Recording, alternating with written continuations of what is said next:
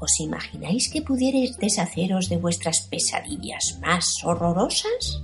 ¿Que hubiera alguien que supiera cómo reciclarlas y convertirlas en algo genial? Pues existe ese alguien, os lo puedo asegurar.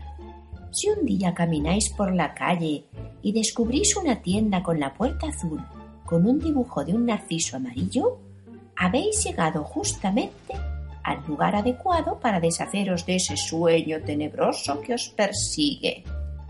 La tienda de Mr. Daffodil, de Asun Barzola. Me contó Nina que su barrio le gusta mucho porque los vecinos vienen de todas partes. Debajo de su casa hay un mercado muy grande donde venden naranjas y plátanos. También venden lechugas y kiwis, melones y patatas dulces, mazorcas de maíz y aguacates, arroz y cuscús. Y también muchísimas especias, pimienta y clavo, canela y nuez moscada, azafrán y pimentón. Dice Nina que si lo mira desde su balcón, lo ve todo de colores. Un día en que bajó a hacer la compra, descubrió la tienda más bonita de todas las tiendas. En la puerta de entrada, que estaba pintada de azul, había un rótulo con el dibujo de un narciso amarillo que decía Reciclajes Dafodil.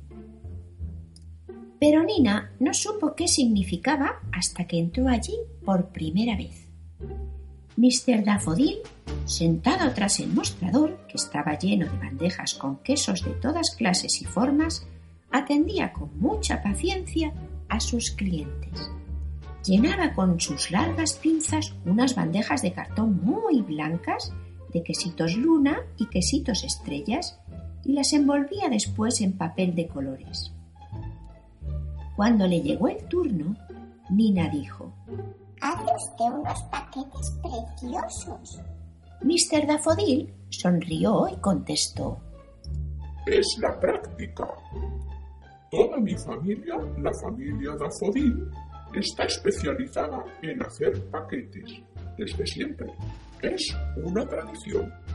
A mí fue mi madre quien me enseñó a hacerlos. Decía que el papel debía estar inmaculado, sin manchas. ¿Comprendes? Bueno, dijo Nina. Yo soy bastante chapucera.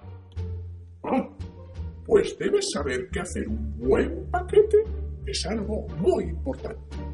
Tienes que atarlo con un buen cordel y ponerle una bonita etiqueta.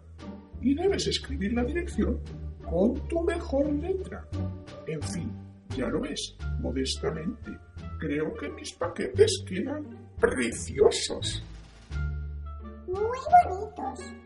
Dijo Nina. De veras, ¿eh? ¿Y tú? ¿Me traes algún sueño? No sabía que tuviera que traerle nada. Sí, claro. Dijo Mr. Daffodil. Si quieres tener un paquete de quesitos de luna y estrellas del cielo, tienes que soñar algo. La gente que viene por aquí, mis clientes de siempre, me traen sus pesadillas. ¿Pesadillas? Sí, pesadillas, incubos, o sea, malos sueños. Hay que deshacerse de ellos. Ya. Dijo Nina, quedándose muy pensativa. ¿No has soñado nunca con algo de lo que quieras librarte? Preguntó Mr. Daffodil. Es que sí dijo Nina al cabo de un rato. En mi casa guardo un sueño horroroso. La pesadilla de una tormenta tan fuerte, tan fuerte que me rompió las tomateras. Y como ese mal sueño ocupa muchísimo sitio, no sé dónde poner las macetas nuevas. Pero no las has traído, ¿verdad? No. Gran error. Nunca guardes una pesadilla en casa. Hay que librarse de ellas lo antes posible. Tráemela en un paquete bien cerrado. Procura que no abulte ni mucho ni poco. y pon la dirección muy clara con tu mejor letra. ¿Y eso por qué? Pues porque esta es una tienda de reciclaje de sueños. Contestó Mr. Daffodil. Enviaré tu pesadilla a la luna, con muchas otras, y ella se encargará de reciclarlas y convertirlas en bolas de queso lunar. Y no solo se volverán inofensivas, sino que son muy ricas y además te iluminarán el estómago durante unos días. ¡Oh, qué bonito! exclamó Nina. Claro, todos los meses hago un envío. Cuando hay luna llena, se entiende. Si vuelves mañana y me traes el paquete, podré mandártelo. Mr. Daffodil consultó su gran cuaderno de envíos de tapas rojas y cantos dorados y dijo Podré mandarlo el jueves día 8 del mes que viene. ¿Qué te parece? Me parece muy bien. contestó Nina. Una vez en casa, Nina se puso a buscar la pesadilla. Le costó mucho encontrarla porque ésta se había escondido debajo de la cama del cuarto de invitados, hecha una gran bola sucia y polvorienta. Cuando quiso agarrarla, la terrible pesadilla se subió a la lámpara gritando sin parar. Nina intentó barrerla con el escobón, pero la bola escapó por el pasillo y se escondió en la cocina. Nina no daba con ella porque la bola se había metido en un puchero, así que se cansó de buscar y decidió preparar una sopa de verdura. Fue a por el puchero para llenarlo de agua y ¡hala! La pesadilla que salió escopetada escaleras abajo hasta esconderse en el buzón del portal. Nina bajó tras ella saltando las escaleras de dos en dos y pegó un escobazo al buzón que se abrió de golpe. La pesadilla voló escaleras arriba rodeada de sobres y de propaganda comercial y escapó por la puerta de la terraza. Tan deprisa iba, llevada por su mal carácter, que topó con las cuerdas de colgar la ropa y se quedó allí enganchada, debatiéndose como una loca entre un camisón blanco y unos calcetines de rayas verdes. ¡Ya te tengo!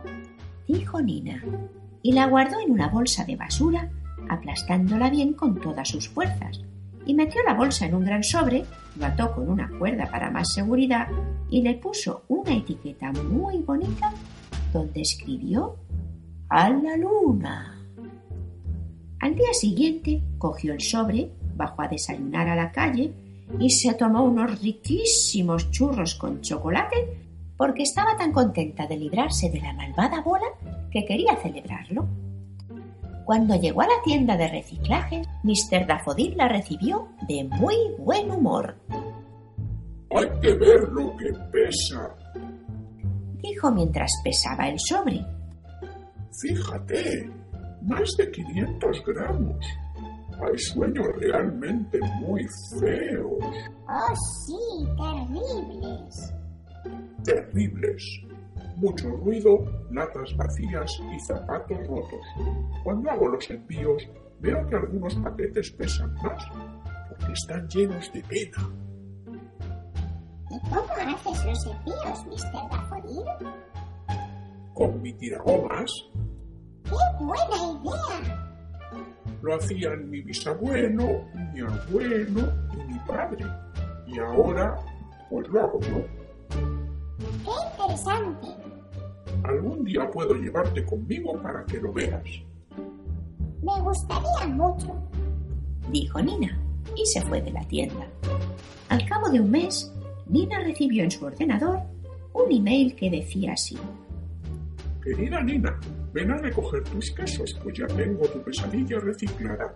Y si llegas a la hora en que cierro mi negocio, podremos ir al puerto y hacer envíos a la luna. Nina fue a recoger su paquete, que era especialmente bonito, y se comió una lunita riquísima. Luego acompañó a Mr. Daffodil al puerto y enviaron al espacio seis sueños. Seis sueños verdaderamente espantosos que desaparecieron en la blanda superficie de la luna. Después se quitaron los zapatos y bailaron a la orilla del mar porque Nina había llevado su radiocassette. Se sentaron a cenar en la playa sobre un mantel de cuadros y cuando estaban acabando la ensalada, la luna les devolvió 22 bolas blancas de queso lunar que aterrizaron a sus pies. Y colorín colorado, nuestro cuento de hoy se ha terminado.